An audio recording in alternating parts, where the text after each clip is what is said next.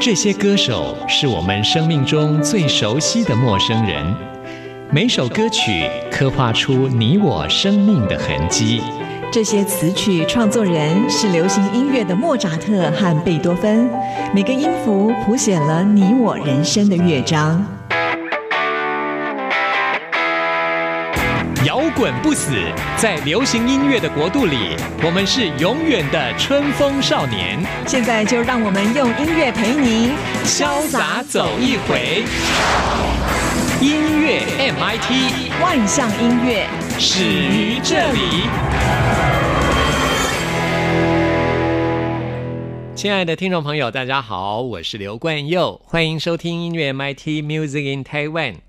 今年的金鹰奖颁奖典礼在上个周末圆满落幕了，恭喜得奖的独立音乐创作人。那么陈珊妮是今年的金鹰奖评审团主席，所有的评审是以更创新的思维来评选这一次入围作品。所以呢，啊，这得奖的名单一出来，让人有耳目一新的感觉。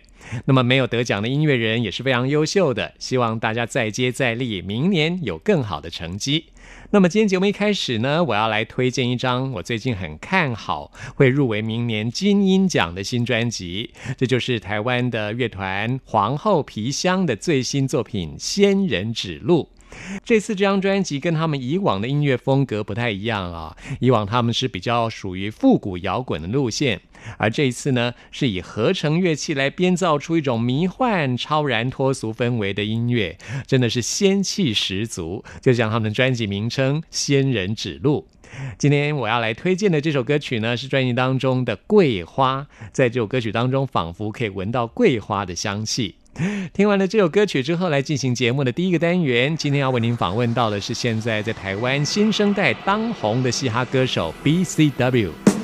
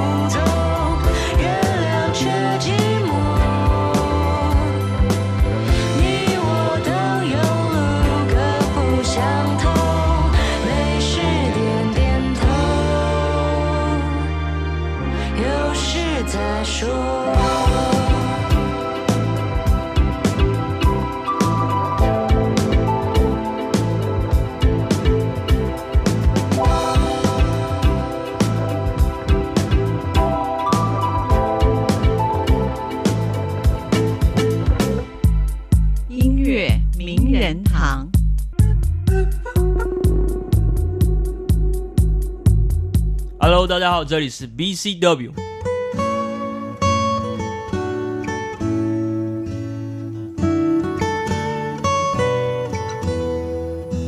在今天节目当中，为您邀请到 BCW，我们先请 BCW，也就是王俊杰阿 What's 杰 good？What's good？这里是 BCW。来介绍自己。我们先从你的成长的过程开始来介绍好了。你出生在台湾东部，对不对对，东部东部出生的人，身份证上面都是 V 开头。Victory，对，很棒哎。你是阿美族跟啊台湾族，我爸爸爸爸台湾是族，爸爸是台湾族妈妈是阿美族，他们两个都是台东人。嗯，对对，一个是大武，那家乡是在哪里啊？台东的我家？在台东的大武，大武乡的和平部落。我家就在大武火车站的旁边而已，非常的近。哦，对，旁边有个火车站，是在山上，对不对？半山腰。。嗯，对，在半山腰，就是嗯如果从是从下面往上看，其实看得到一点点。嗯，对。那您是什么时候来台北的呢？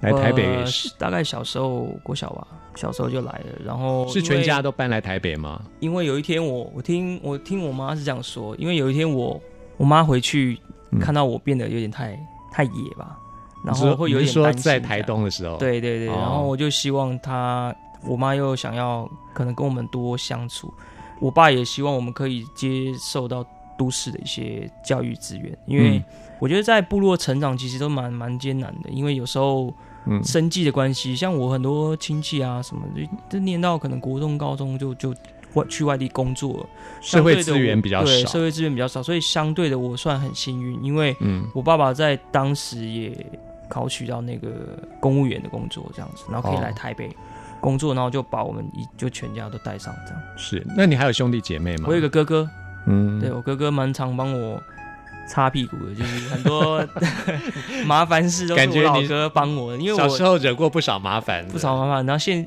呃前面几年也是啊，像是我如果在呃经济上的所有资源，基本上都我老哥，嗯哥哥永远是最棒的。嗯，那你哥不是从事音乐工作吧？我哥也是跟我一样，我们都是对 hip hop 非常有兴趣的人，只是嗯我哥就是从事呃设计类工作这样子。哦对对对，但是他我们都一样，我们就是小时候都一起听嘛，是对啊，一起去听这个音乐，然后再跳舞啊或什么的，就是做一些找事情做。说到 BCW 跟嘻哈音乐的渊源，就要提到你的表哥，没错，给你的影响很大。我这个表哥叫陈明胜，是我最大的表哥里面最大的。他做了很多事情，然后让我很仰慕他，因为他也是呃我在家乡大武第一群玩滑板的人。嗯然后那时候我就觉得，哇、我表哥做什么都觉得超酷的，然后又懂 hip hop。然后那时候 L A Boy 刚红的时候，他们有好像有出一个录影带，嗯，教人怎么跳舞的。然后我那群我表哥他们就买那个录影带，就每天我们大家一群人在那边研究要怎么跳那个舞，因为它里面有教小孩对，大家就在那边看，然后在那边，哎，好像这样这样这样，然后就一群我们都很热衷在嗯这个文化上面。然后我就是跟着我大表哥的一个脚步吧，因为他到现在其实都算是我非常重要的启蒙之嗯一。对，因为他把这个东西带到我生命里面，嗯我觉得是非常好的一个，真的很感谢他有做这样一个动作，不然其实后面也不会有那么多的故事可以跟大家分享。这样，所以其实到哪我基本上都会感谢这个人，因为这个人在我的音乐生涯当中是一个占一个蛮重要的一个位置。那你表哥现在还有维持听嘻哈音乐的兴趣吗？他一直都有听嘻哈音乐，对，一直都有听，他一直都是 hip hop 音乐的粉丝，他现在也是我最大的。对呀、你现在终于发行了自己的专辑，对啊，因为其实呃前阵子我回去，其实我跟我表哥聊了蛮多的啦。对我表哥也是，表哥现在还在台东吗？没有在台北工作，但是逢年过节的时候，我们都会回去这样子。哦，那他也其实分享蛮多内心的话给我，我也是蛮感动，因为他说他其实当初分享的时候，他也是很鼓励我，嗯。但是他不知道我会走到现在这个位置上，他也觉得很欣慰，嗯他也觉得非常骄傲，这样。是啊，对，在这边也是要跟表哥说一声谢谢啊，真的是爱他，没有嗯。他就没有现在的这些过程了，那你从事嘻哈音乐之前，你也是。做过不少的工作，对不对？太多。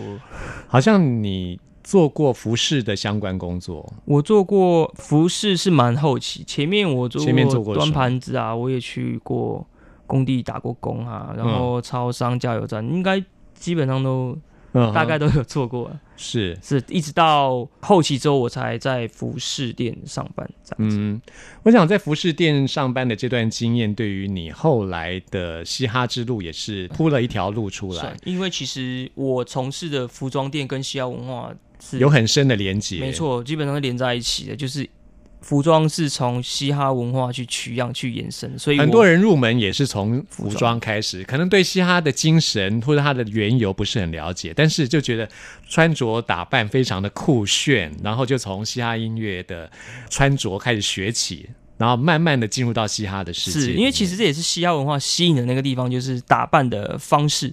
嗯因为其实嘻哈文化会比较有跟地域性也有一些相关，像呃，比如说我们在纽约看到纽约的 hip hop 的的粉丝或是群众，他们就会穿洋基队的球帽啦，或是棒球衣，或是呃纽约尼克篮球队的那种球衣。其实 hip hop 文化还有个东西很有趣，是会跟地域性有非常强烈的接地气接没错，接地气。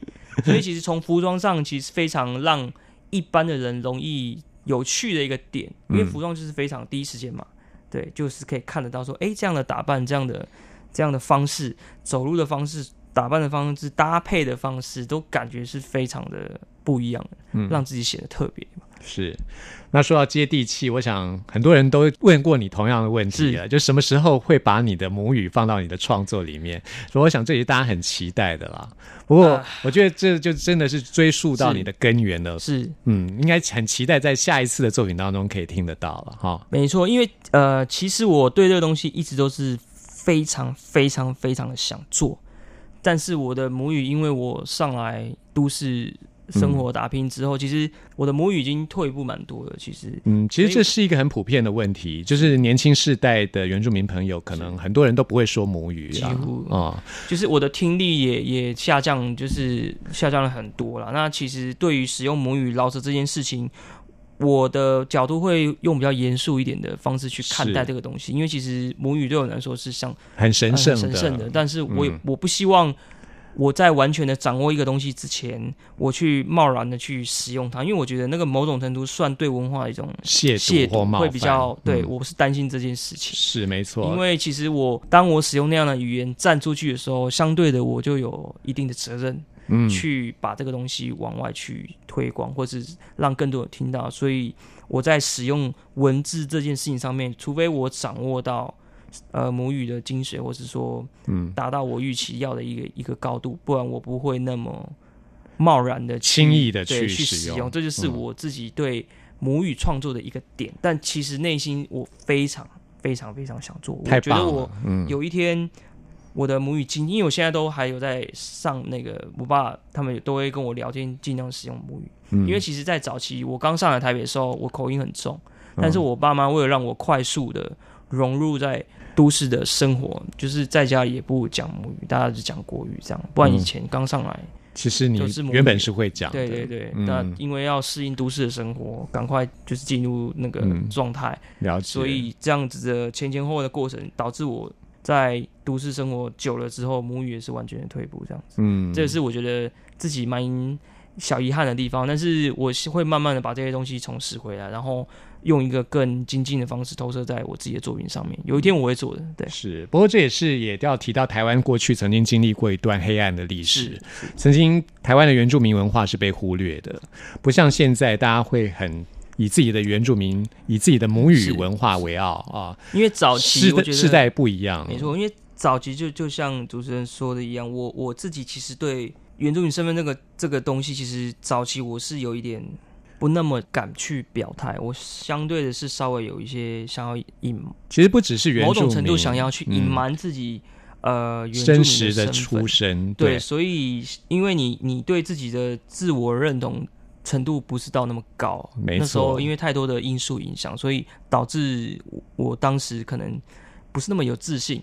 嗯。但是我长大，然后这样的过程，我发现其实这样的身份给我的东西其实是非常非常多，影响我很多层面，导致于我现在我只要出去到任何场合，我都会大声呼吸，我会刻意，我可以这么说，我会私心刻意的去强调我的身份，原因是因为我希望，嗯，从我自己开始能做的地方，我为自己的身份然后感到非常的自豪，然后嗯我也希望哪怕一千个鼓励到一个原住民的小朋友，让他有正面的联想，我觉得对我来说都是一个非常会让我觉得很骄傲的事情。所以，呃，基本上我现在出去到各大的场合，或者在歌词里面，我都会非常去强调我自我族群身份认同的这个东西。是，我觉得你的态度非常棒啊、那我们今天要来介绍的是这张《No Comply》专辑当中的《Ego》这首歌。我们都会说我们要去除自己的 ego，ego 对不要太大，但是在嘻哈音乐里面，你就是要有 ego，因为你就是要强大的自我的对对对，意识。因为你如果没有那么强大的自信的话，你很嗯容易被周遭的事情给摧毁了。因为其实现实东西就是非常残酷的，所以这里的 ego 其实有非常多的层面。嗯在歌曲上的话，其实 ego 也可以呼应到我的家乡，因为我家乡隔壁是一个叫大鸟村，哦因为大武很多老鹰，但是以前他们没有那么明确的学名可以去判断说，哦，这个物种这个是老鹰，这叫老鹰，他们叫做一只很大的鸟。所以其实我们我大武我的部落也是属于大鸟村，嗯，对大鸟村的和平部。大武那边应该是属于排湾族，对排湾族，排湾族，对，嗯都是基本上都是排湾族。嗯，所以这 ego 是来自于一个谐音，就是对，老鹰的谐音。对，老鹰是我觉得我对大武的一个连结啊，因为其实你在大武，你往天空看，你就会看到每天都看得到，基本上都看得到。天气好的话，你都会看得到老鹰它天上飞。那这个东西也可以象征回到我对歌曲的一个自信心吧。嗯我就跟天空一样那么高，我就是这么自信，我保持这种自信，我面对任何的状况，我去创造属于我的一切。嗯然后在这首歌还有一个很有趣的地方，是我在拍这首歌的 MV，我跑到我的真的我家下面一个山洞，就是我们刚刚说的大武火车站的下面一个山洞。哇，对，那个 MV 是我在那个山洞里面拍的，对，很非常有意思。因为我第一次算我第一次回家拍吧，嗯而且是非常随性的状态下，并不是刻意的决定说哦我要拍什么，我们就开车觉得这个地方 OK，好，我们就停下来拍。那一开始其实也没有要用成呃一个 MV，只是环球的人高层看到觉得哇不行，这个这个太有生命力，这个一定要一定要把它用成一个 music video。然后我就哎呦，因为一开始没有想到他他们会愿意做这个动作，但听到他们这样讲，说其实心里还蛮开心的，就是啊大舞真的很开心，哪怕一点点。我也要让人家知道这个东西是来自我的家乡，这样是对这首歌是在其实是在呼应我的身份跟我的家乡，跟我对未来的一个憧憬还有自信。嗯，也是 BCW 把自己的根源，没错呃自己的根介绍给大家。好，那我们现在呢就来听这一首歌曲《Ego》。I'm an ego。Uh-huh. Back in the day. Yeah. Take it back to the 90s. Whoa. Check. 啊！沿着前路着尸体铺成的轨道，搭乘胜利列车，笑着听你们在鬼叫。号角响起，很早千军在这擂台慢慢进攻，紧紧坐上屁屁绵延又不觉得鞭策，直到忘了时间了。他彼此的的表情真的惊讶，我的天呐！打开冰灯盖，里面装载败坏的脑袋正在回忆，在，徘徊在美丽迷人年代，Maybe wanna 跟着我各个击破。别忘了我的哥们下手没轻过，从没人知道到家喻户晓。我不用开口，大家知道谁才最屌。我也不鸟你目标，基于谁的王座，我目标就是立刻摧毁他。小心你的背后，甚至察觉不到我的经过。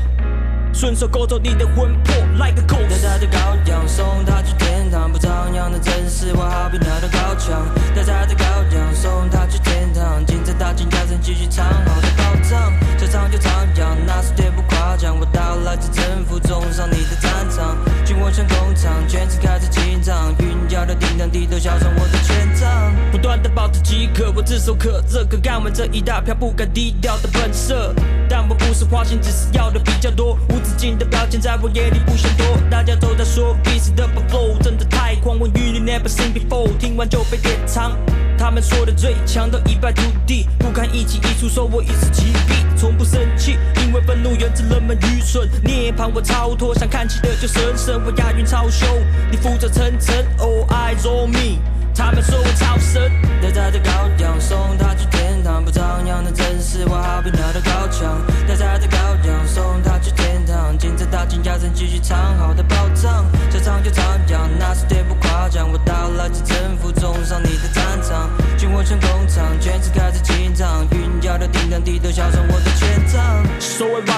没能挡得住我，让一切转变，像来自地狱的野火。礼拜一到五，沿途大能 C 我嫌不够。礼拜六我自我押韵出宇宙的沙漠，放到所有 enemy M，我不觉得激发，都传到人恨，这不是对抗，根本是屠杀。让所有过程倒在我的脚下，专注我的目标，不择手段，直到拿下。在我的天赋面前，你太普通。Kill this motherfucking kill，根本不应中。You know what I say，别说没听见的 G O A T，台北位置经验。无情的横刀掠掠就是几个方的火，前所未见的成就，黑的无法捉弄。What's the matter, fat？碰到我，你像是 suicide。How you like me, myself and I? I'm an eagle. Fly, fly, fly. I'm an eagle. Fly, fly, fly.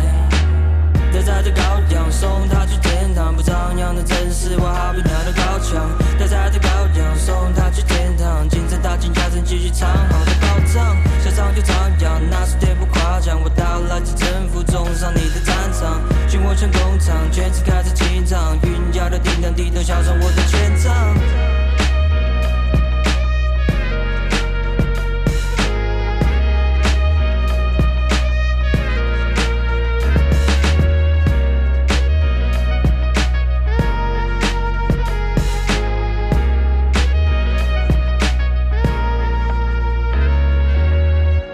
这里是中央广播电台台湾之音，朋友们现在收听的节目是音乐 MIT，为您邀请到的是 BCW。要我是这里听到的是 BCW 那我们刚刚也介绍了这张专辑叫做 No Comply 啊 Yes，那这张专辑是 BCW 自己的，算是首张的对，专辑，没错，算是。我的首张的个人创作的专辑，叫 No Comply。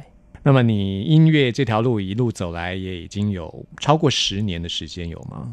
我是这个音乐的粉丝，应该超过十年，但是我我实际上在做这个音乐的话，其实没有那么长，我不敢讲十年，应该差不多五年吧，五年左，右，五年左右，嗯，真的是把它当做未来的规划在做的话，大概是五年。是。是那你音乐这条路一路走来，你觉得音乐在你人生当中代表什么样的意义呢？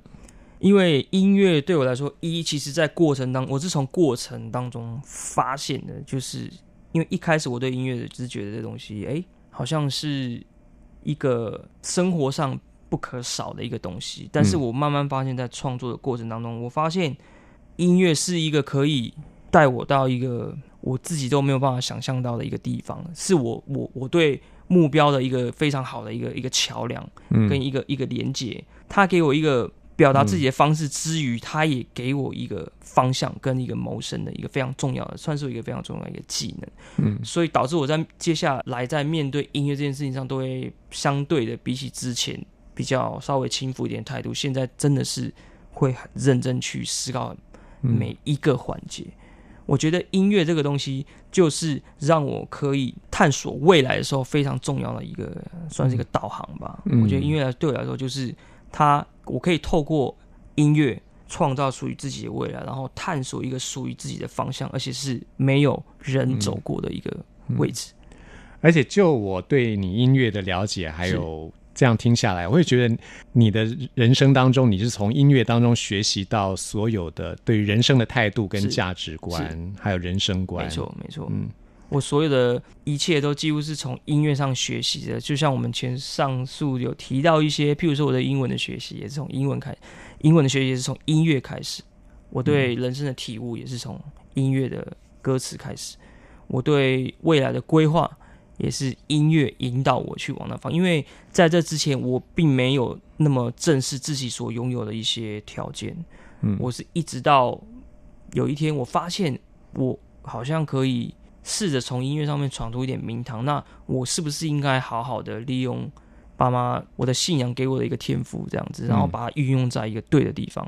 我觉得我有一个使命，而且我觉得当我真的做了这个动作之后，我发现我还能做的更多，我可以有回馈的动作，我可以呼应到我自己的身份。其实音乐对我生命的意义，真的是到现在为止，真的是每一天它都有不同，给我自己有一个不同的一个使命感跟任务吧。嗯，对，像我在歌词里面呼应到呃原住民的身份也好，或是我在音乐上去推广这个音乐也好，甚至在音乐上去表达我这个人也好，我的家乡，我的一切，我把它浓缩在音乐里面，但是音乐也给我一个方向去追寻。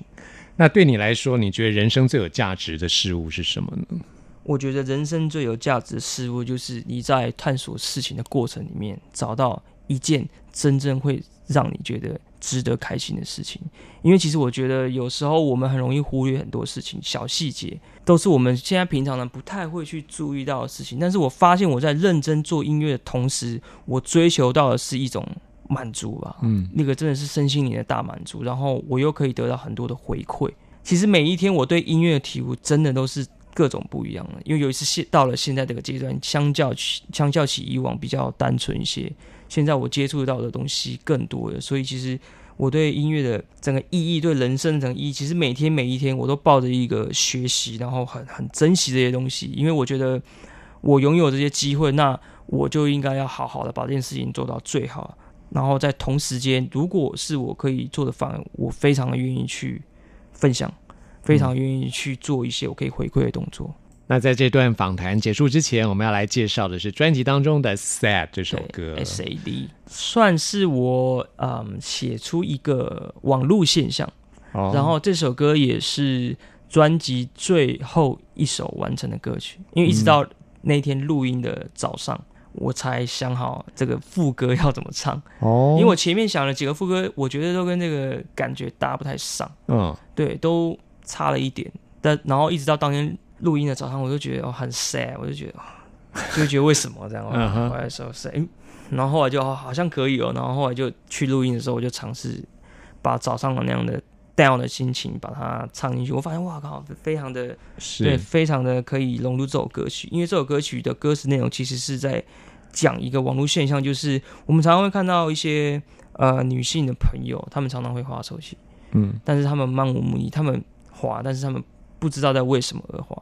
他们是想要别人的关注呢，还是说想要只是单纯的想要追寻什么东西？其实他自己也说不上来。然后我把这个东西写出来，嗯，然后把这个现象写出来。也希望大家一起来想想看自己内心是不是真的对我觉得听这首，歌的时候，可以想一下自己想要做的事情到底是什么，真的是开心的事。不要漫无目标的对对对，要找到自己人生的如果。真的人生那么漫无目标的话，真的太 sad。太废了，不能偶尔废可以啊，不要太废。放假的时候可以啊，工作的时候我们就回到一个好的状态。是啊，要请你告诉听众朋友一句话的话，你想要说什么？Don't waste your time.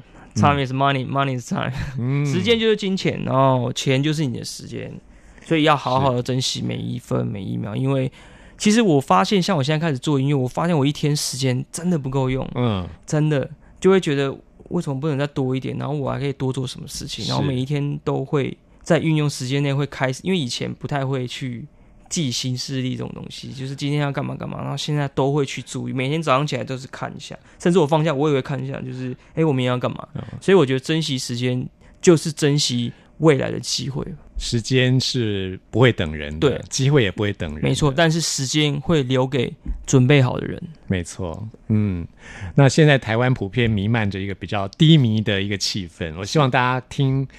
BCW 这张专辑让你有更多的 drive，让你有更多的那种驱动力，没错，去追求你的梦想。没错，一定要一定要保让自己保持在一个好的状态，一个啊非常好的一个企图心。我觉得人生就是追求，嗯，追求各种你觉得值得你追求的、有价值的事情。这张专辑就是让 BSW 我自己追求，我觉得有价值的事情。是提醒自己不要像 Sad 这样子哈。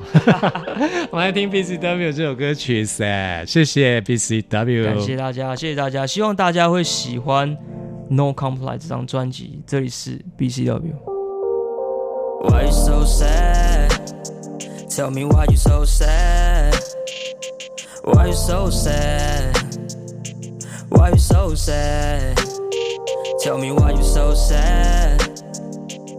Why you so sad? Why you so sad? Why you so sad? Tell me why. 你美得像是截图，笑起来像情书。不断划开你的 Facebook，你到底想要谁的关注？有多少男人追逐？是什么把你灌输？不断往脚尖钻入，怎么让你有了包袱？仿佛还有谁的背书？信的背面写下备注，受不了寂寞你想哭，能不能曾单身等出？现在怕完没人在乎，你在这情路总是会输，只想要身边有人照顾，你要的那么卑微苦楚。Why you so sad? Tell me why you so sad? Why you so sad? Why you so sad? Tell me why you so sad? Why you so sad? Why you so sad?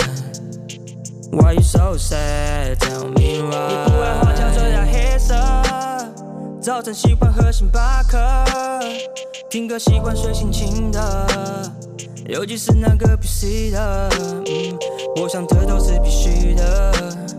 跟着我的声音是个 skirt，想着离开这个抉择，但要去哪那又如何？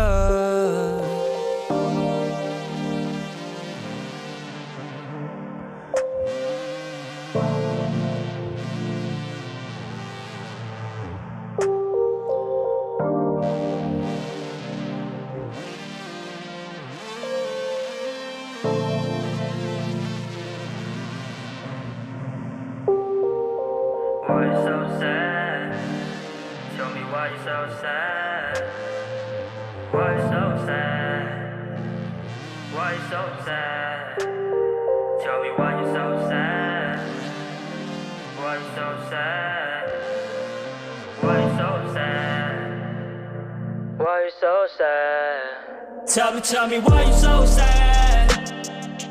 Why you so sad? Why you so sad? Why you so sad? Tell me, tell me why you so sad? Why you so sad? Why you so sad? Why you so sad?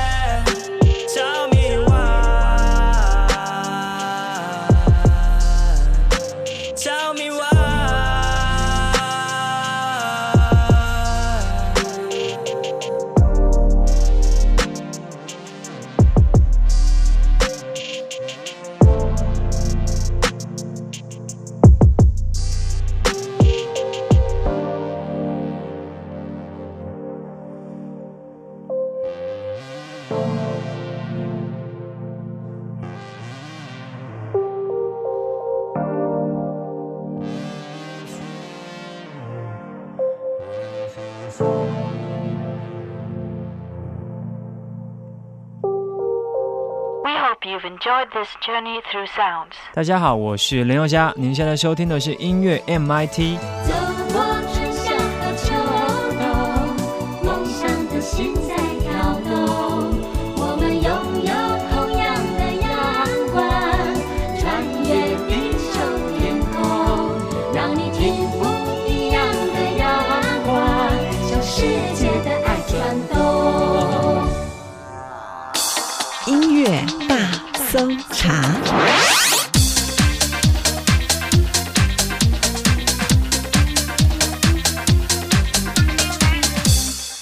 里是中央广播电台台湾之音，朋友们现在收听的节目是音乐 MIT Music in Taiwan，我是刘冠佑。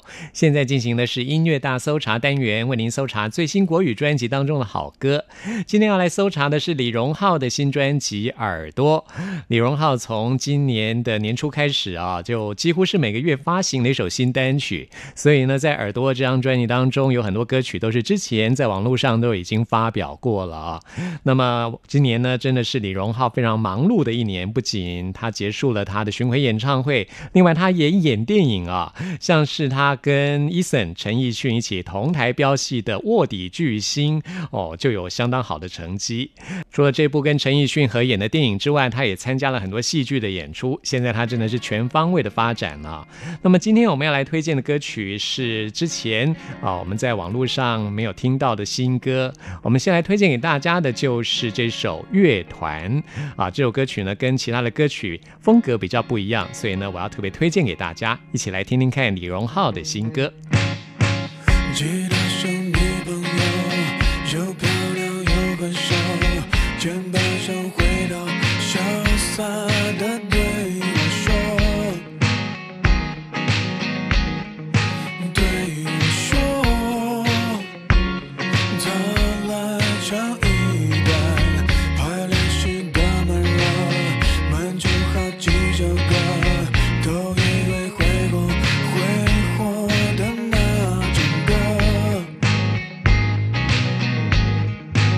love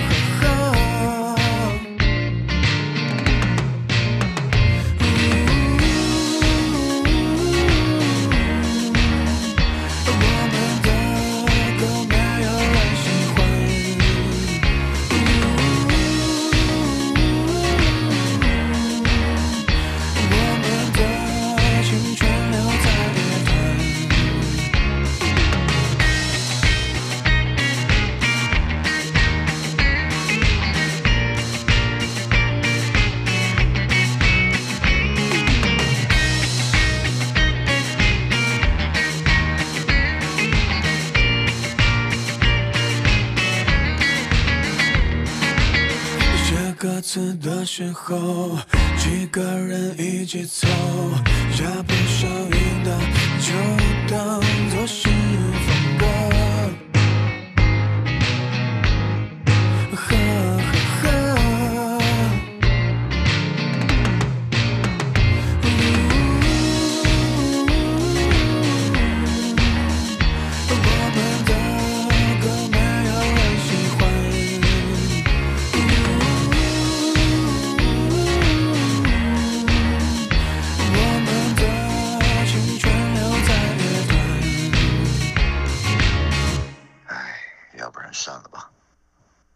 我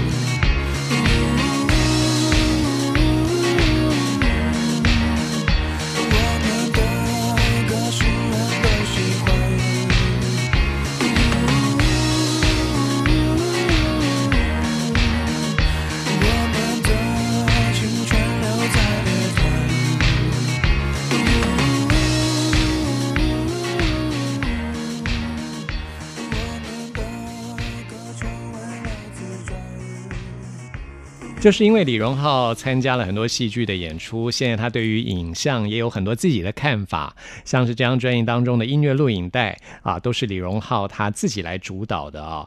那李荣浩呢，他不仅在音乐方面是全才，从词曲创作到编曲制作一手包办，现在呢，连影像他都可以自己来完成啊。像是他非常喜欢八零九零年代的电影感，所以呢，在他的音乐录影带方面还用了以前所谓的软片、胶片啊这种底片拍摄的方式来完成的，很有复古的感觉。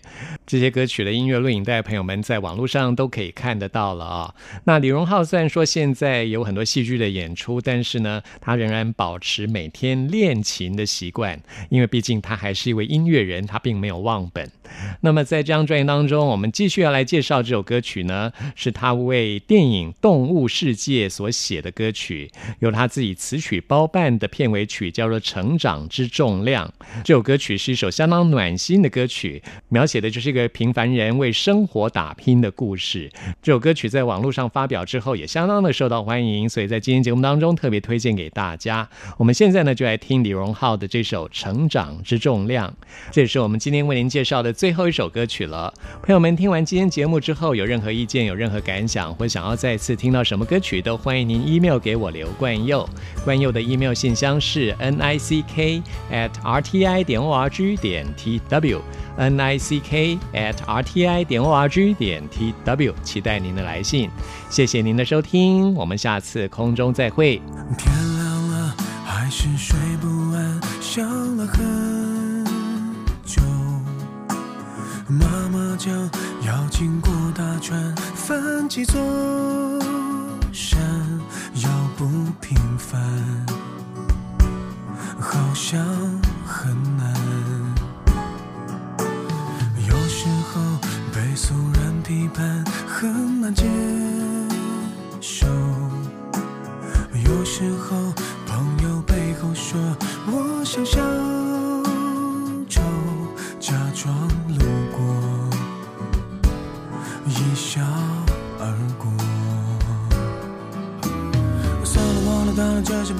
可没什么好怕这不就是我吗？